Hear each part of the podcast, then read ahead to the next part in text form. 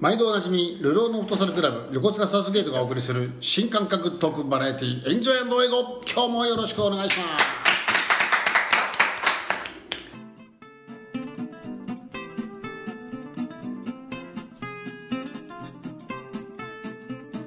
大人気エンジョイエゴは横須賀サウスゲート甘味ガラス屋 EE カフェ他各社の提供でお送りします。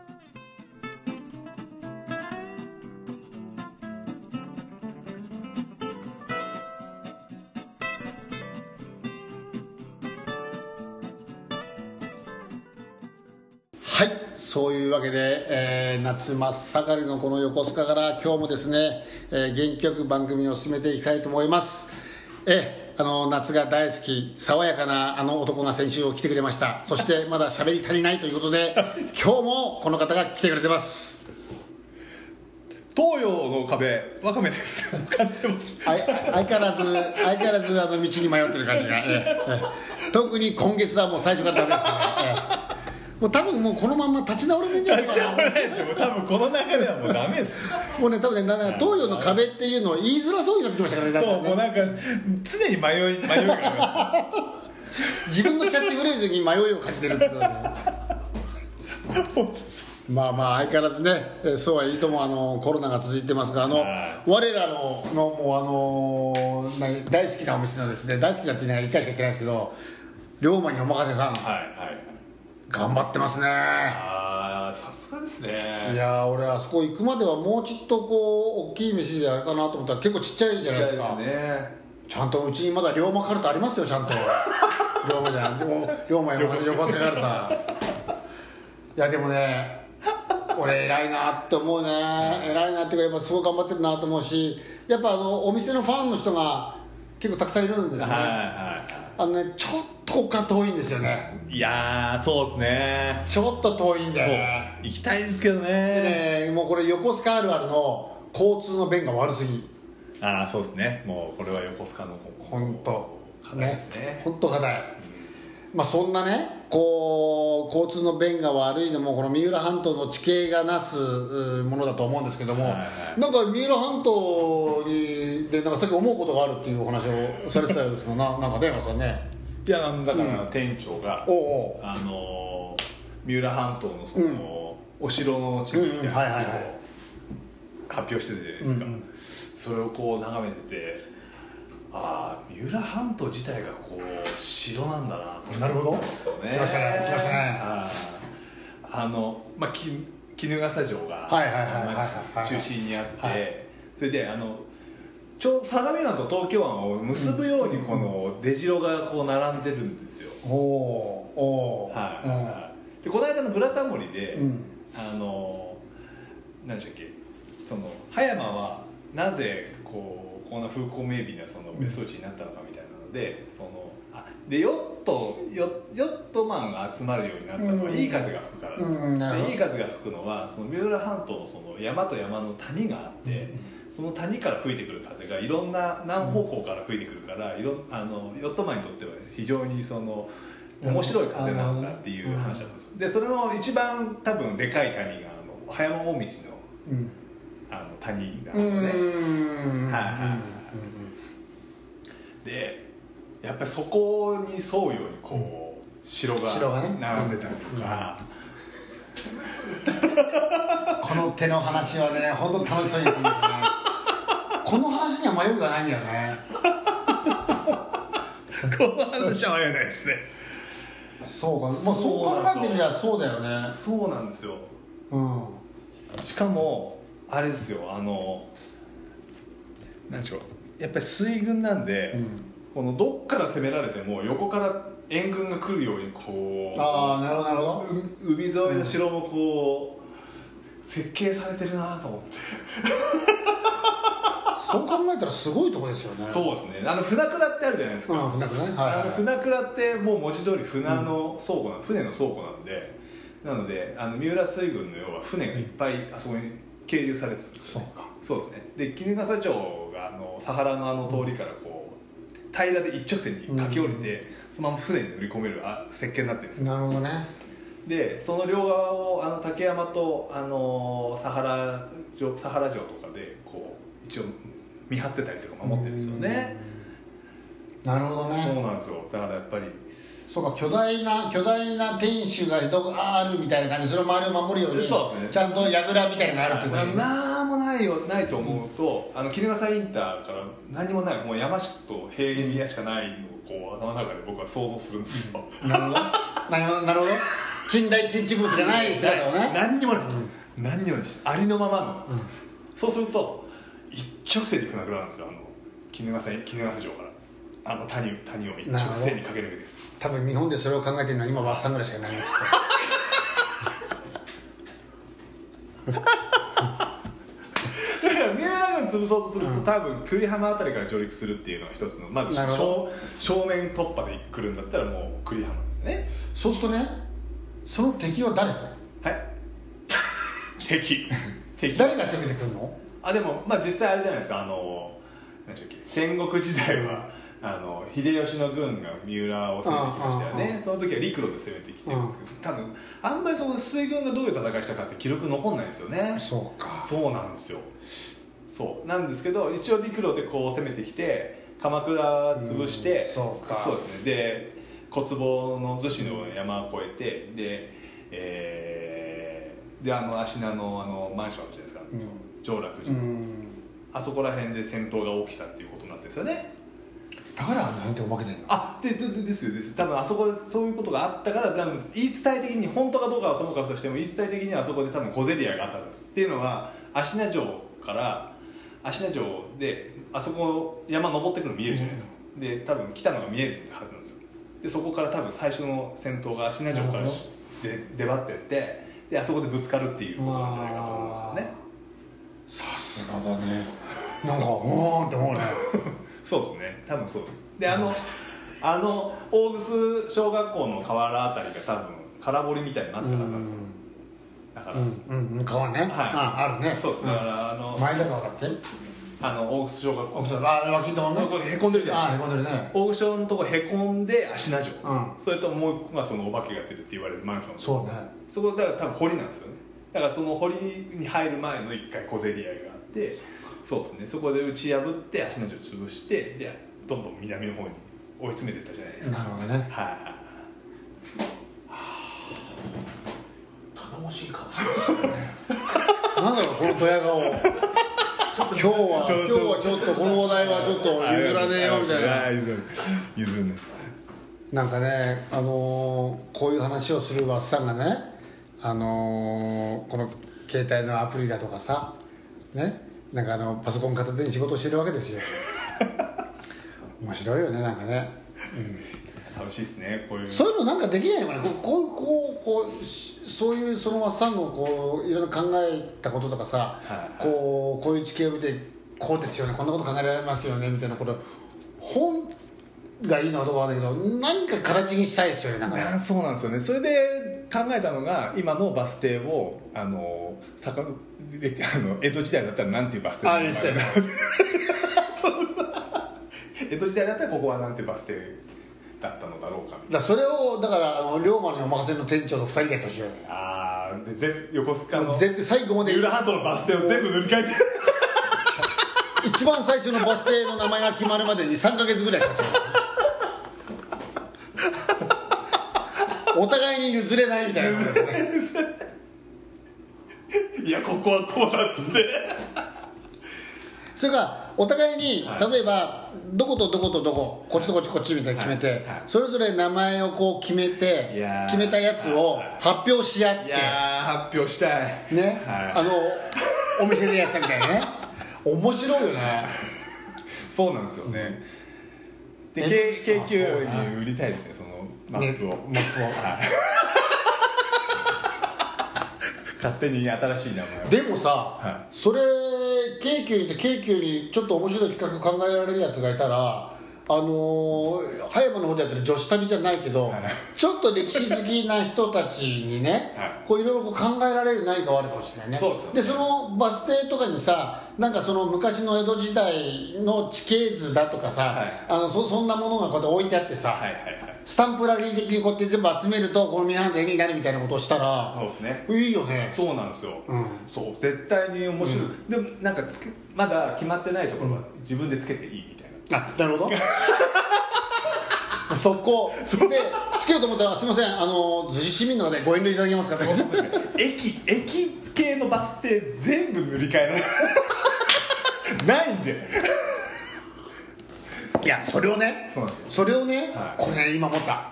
それをまずは和さんなんかがちょこっとやり始めたらこれね小学校の課題にするんですよ。ああいいですねいいですね。小学生たちにこう、自分たちでそれ考えて、今のバス停の名前を、ね、変えられるよっていう、はい。その学区内のやつだったらいいとかさ。江戸時代にさ江戸時江戸時代代にバスに遡ってがあったら、うん、その代わり なぜそういうバス停の名前になったかっていうのはちゃんとこう説明をちゃんとしてでそれに対してでいろいろしてああそれならいいこれがいい。OK っていう。オッケーそう。これね面白いと思面うんですよ面白い。白い。ですよねあの京急逗子葉山駅っていうバス停あるじゃないですか。あるんですよね。あそこまず駅ないので田越川菓子っていうバス停になるんですよ。これねこれねこれねこれねもうね実は今日ねこれが言いたかったもうずっとねこうどのタイミングでもう田越川菓子を出すか。田越川菓子あと前田前田橋とかもですねあの鍛冶屋坂っていう名前になるんです。よもうねこれね今僕たち笑ってますけどあの笑うツボのポイントがよく分かってない。いやでもねこれね俺いい教育だと思うな いいですよね。いいと思う。じ自分地元知るのにいいそうあれですよね。で何年間かはその江戸時代だったら、はい。からさ、はい。だんだん時代遡っていくわけ。だんだんだんだんこれがじゃあね、はいじゃあもうちょっとなって明治になったらその名前で本当にいいのかああみたいなそうですねそうですねそうですね西浦村役場前とか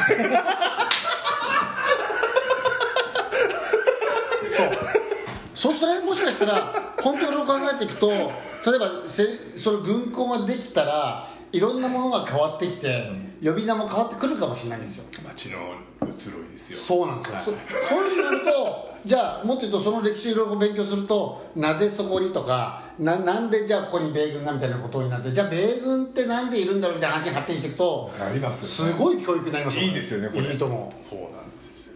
小学校中学校高校でこうだんだんだんだんだんだん遡っていって大人になるまでに横須賀のことが全部歴史が分かるっていうそうなんです。なるとそうなんです。そういう教育をね各市町村でやったらすごいですよね。そうです。い絶対いいですよねこれ、自分たちの街を知るっていうね、はいはじゃあその子たちが大人になって初めてじゃあこれから俺たち次世代に向けて今度は俺たちが新しいバス停を作っていこうってこうなる。わあいいですね。街を作ろうってね、はい。でどういう街にしたらいいんだっていうね、こういう発想になるわけです。そうですよね。それがこう未来への道になるわけですよ。いいですこういうことをやってほしいですね。これいいですよね。いい企画だと思います。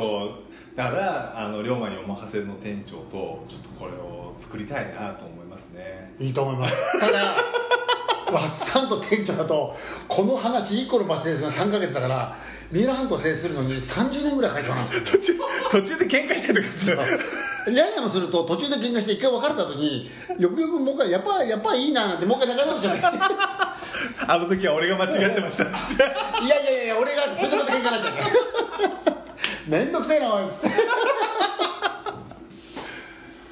う考えましたよ。でもなんかねなんだろう本当前から、ね、思ってるそのあの歴史の勉強みたいなものってね、はいあのまあ、日本のオーソドックスなこう日本の歴史ももちろんそうですけど、まあ、世界史もこう含めてねなんかこう過去を知ることの大切さだとか、ね、それって何でなの？みたいなところをしっかりね、はい。やっぱり人が今日にあるまでにどんなことがあってでで大きい目ではそうだけど、はいね、それこそ鳥の目ではそうだけどじゃあもうちょっと虫の目で自分たちの住んでる街の周りどうだったんだろうっていうところをね、でそれが世界にどうどうやってどういうつながりがあったのかっていうのはどんどんどんどん昔から遡っていくことによってじゃあ自分たちは未来どうするべきかってことを決められるんですよそうですよねそういう子たちが大人になって議員とかになったらそれでねだから俺は横須賀の市議会議員になりたいんだみたいなやつが出てきたら、はいはいはい面白いですよそうですねそうですね本当にいいとうん思います、なんかそうあってほしいねなんかちょっとこう工夫をしたいですよね。したい。そういう。うん。ちょっとすごい楽しかったですもん。僕頭の中でこう考えてるだけで。も空き家はなんて名前にしようかな。あでもねこれ楽しいと思いますよ。あのやり子子供なんかすごい楽しいと思いますよやったら。楽しいですよ本当に。センスも出てるしねいや今ね。大玉なんかもう思いっきり陸軍になっちゃいますからね。そうだよね。そうそうそう。そうそうそう大大玉じゃないでそうすればねそのあの地地域色みたいなとことかさあとその地域を愛する気持ちみたいなこう強くなってきた時にねもう飛躍しちゃうとさ例えば野球の甲子園みたいなものが今ね甲子園の常連校みたいなところってもう全国各地から生徒がいるじゃないですか、はいはいはいもうねああいう発想じゃないですよ。もうね常に自分たちともうの戦いなんですよ。あそうです。ね私立で横須賀だったら横須賀の中の市ねこの私立ので私立も含めて市中の学校が戦って勝ったところが県の県で戦うわけですよ、はいはい。でそこに県で勝ったやつが全国行くみたいなのになってきてね、まさにそういうふうになっていくと面白いと思うんですよ。だそうすると例えば例えばプロスポーツもみんなそうなんですよ。そうやってしていけばいいんですよ、うんうんだからそうなると結構盛り上がると思いますけどねうん。だから日本はあのプロスポーツなんかは例えばあのだから横浜 F・ マリノスとかじゃなくてさ、もうもうちょっと広い範囲範囲でね、はいはいはいここの範囲がこの範囲の代表がマリノスだせとかすれば面白いんですよ。うんうんだからもう,、うんもうベイスターズなんかもこうあのもうあの横浜とかだけじゃなくてねもうちょっとこう広い範囲で,、ね、で戦うと面白いよね。面白いですね。でそのベイスターズはもうあのそのエリアの中からしかこう選手を取れない。だから、このこの地域全体の育成をもうそのプロのチームが考える。そうですよね。面白いと思うんですよ。それはそれ本当は理想なんでしょうね。そういや本当の戻るべき姿はそうだと思いますよ。そうっすよね。そのいろんなところのエリアの代表の中の優秀なやつが集まって日本代表とかになればいい。んですそうっすよですよ。ねでそうすると底辺に鍛えられるわけですよ、だから高校野球の本当の人気ってそういうところなんでしょうねきっと。そうですね。そうだと思います。本来は、うんやっぱね少なくともその県の中とかね、そんな感じにしていかないとさなんで北海道のチームがねなんか大阪の人間が言ってんのとかさそうっすよね。いやどうなのって思うよ、僕もあのたまたま後輩のせがれがまあ後輩も野球やってて、うん。結構やってて少年野球も結構指導してて、うん。で自分のせがれも秋田慶法大附属だっけ？はいはいに、まあ、い行けたんですって、いはい。はいやでもさ住んでんの神奈川県だよそうっすよね。なんかさいやいいんだけどなんか教育っていうことを視点にものを考えたら本当にそうあるべきなのかなっていうのも一つだし、甲子園のあの大会って何々県代表っていう意味がいるんであるならば、はいはい。どうなのと思うわけですよ、うん。やっぱり。ですね、うん。本当に大学校だけですもんね代表なのは、はい。なんかボタンとか押してますけど、あええ。はいなんかもう17分とかになってるんですけど、はい。そんなね先先週守ったんですから、はい。今週は守れません。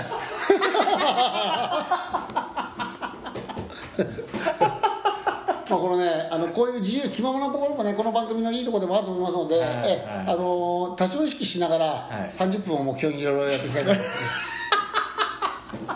まあでもね本当そうそう思うんですよ、うん。あのなんかこうねあのスポーツのこうなんだろう子供たちっていう、まあ、底辺っていうか変な言い方じゃないですけど裾野みたいなイメージのそこのこの教育というかねあれがうどうもこういまいちこううまくいってなくてうん。一部のこのプロのかか金儲け的なねうん。そういうところが色が強くて、ね。地域色っていうのをもっと強くしたらもっと面白いんじゃないかなと思って、うん。だからあれですよね、ななんだっけ。あのこの間母校の、うん。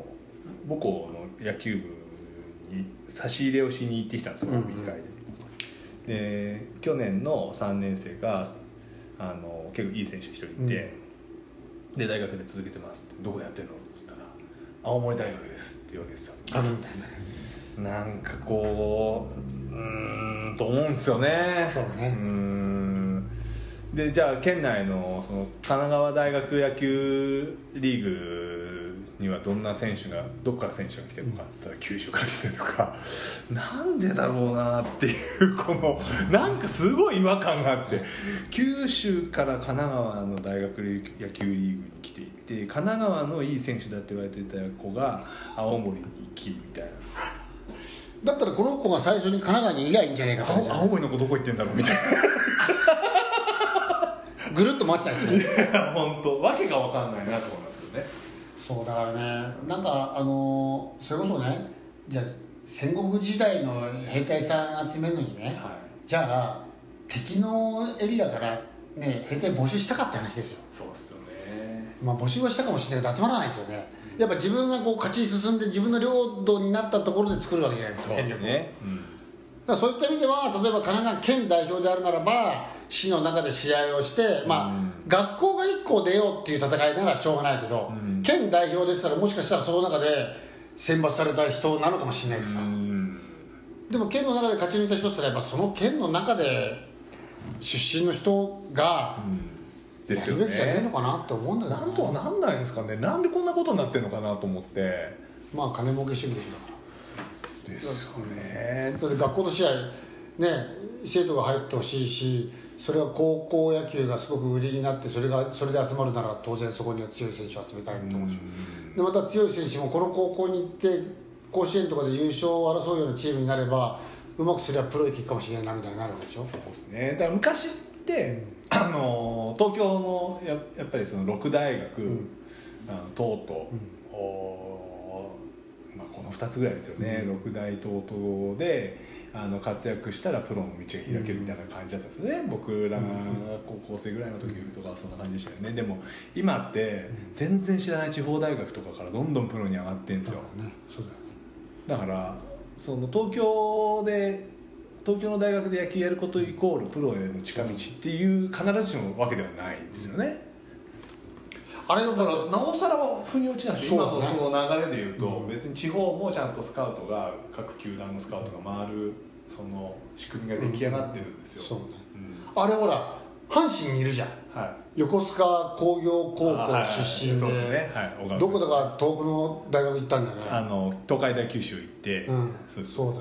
そうです。東海大九州ってその野球強かったっけと思うんだけどあーあでも九そうですね。昔は九州の大学野球リーグ作った頃は東海大だったんですけど最近はだからやっぱり力つけてきて、せっかく横須賀、うん。横須賀工業高校にいるのになんでそんな遠回りってで上京しようと思ったらなんか大阪で止まっちゃったみたいなね。もう一伸びなかったみいたいな。やーでもそうなんですよね。だからやっぱり親御さんも知ってるんですよ。だから僕あそうなんだったんで。うん。なんですけど親御さんも大変そうでした大変だと思うよ。ん。大変だよねまあでもそのルートがね開けただけであも素晴らしいことなんですけど、うん。だからこれがねその地地域限定みたいなのにしたらもっと開けるかもしれない。いやそうですね、そうなんですよね。でもっと本当底辺の育成に本当そのプロのあれがうまくこうねやってくれたらいいと思うんだよな。まあまあそうは言ってもなかなかね、あの商売が絡むことですからなかなかうまくいかないとは思いますけど、まあそうですね、えーまあまあそうとねこの番組ではもうね常にこう理想論をね追いかけてお話をして、はいはい。いつの日か、はい。ね私がこの国の王になった時には、はいはい。僕にバス停の名前つけさせて。3つだけですよ3つだけ。3つだけが厳選しなきゃな。でもさっきのでも本当話戻りますけどあの江戸時代だったらのね江戸時代だったシリーズのは面白いですよねバス停もそうですし、はいはいうん。駅の名前駅でもいいですし。そうですねそうそうそう。そう、うん。なんだったら地名でもいいわけですよね。あそうですそうです、ね、よくよく調べてみたら逆逆にね、はい。でそうすると例えば何も知らない子供たちが「あ今俺芦名に住んでるんだけどじゃあこれ江戸時代だったらなんていう地名になるのかな」って調べていったらそうかだから芦名なのかって気づけるかもしれない。あそうです。そうそういうことなんですよ。そうですね。そうですね。それも大事だと思うんですよ。そうですね、本当ですね。そう。だからねやっぱそういうちょっと子供たちにまああのねこの前 LINE でもいろいろ話しましたけど想像力をこうんうつけさせる、そういう授業をですね、うん。やってあげたらいいんじゃないかなというふうに思います。はい、もう想像力の塊のおじさんたちが今こうやって話してますけど、ええ。想像力だけだったらもうね、は犯罪にもなりませんし誰にも分けませんからぜひそういう大人になってもらいたいという思いを込めてですね、はい。今日はですねなんと15分番組をもはい。うすでに24分になろうとしますが、はい。ええこれ以上長くするとですね、はい。またあのディレクターの方に怒られちゃうといけないので、はい。えー長々とお話ししてきましたが今日はですねもうわっさびが生き生きと。いやー汗かいちゃいました、ね、そして尻尻尻尻じゃない白シリーズね、い、いですね。はい。あまあ、そんな今週のおエンジョイ英語でした。皆さんいかがだったでしょうか。また来週楽しみにしてください。それではさようなら